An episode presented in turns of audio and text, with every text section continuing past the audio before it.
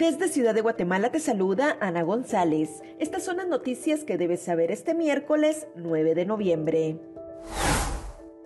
El gobernador de Florida, Ron DeSantis, y el senador por este estado, Marco Rubio, ambos republicanos, resultaron ganadores en las elecciones intermedias de Estados Unidos. En noticias nacionales, Congreso de la República eligió al nuevo Contralor General de Cuentas para los próximos cuatro años. Diputados se recetan 1.092 millones de quetzales de presupuesto para el 2023.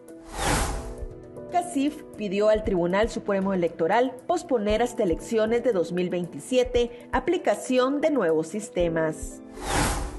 En nuestra sección de República Vive te hablamos de todos los detalles del estreno de Wakanda Forever. También te contamos sobre los principales hechos históricos que marcan las efemérides de este 9 de noviembre.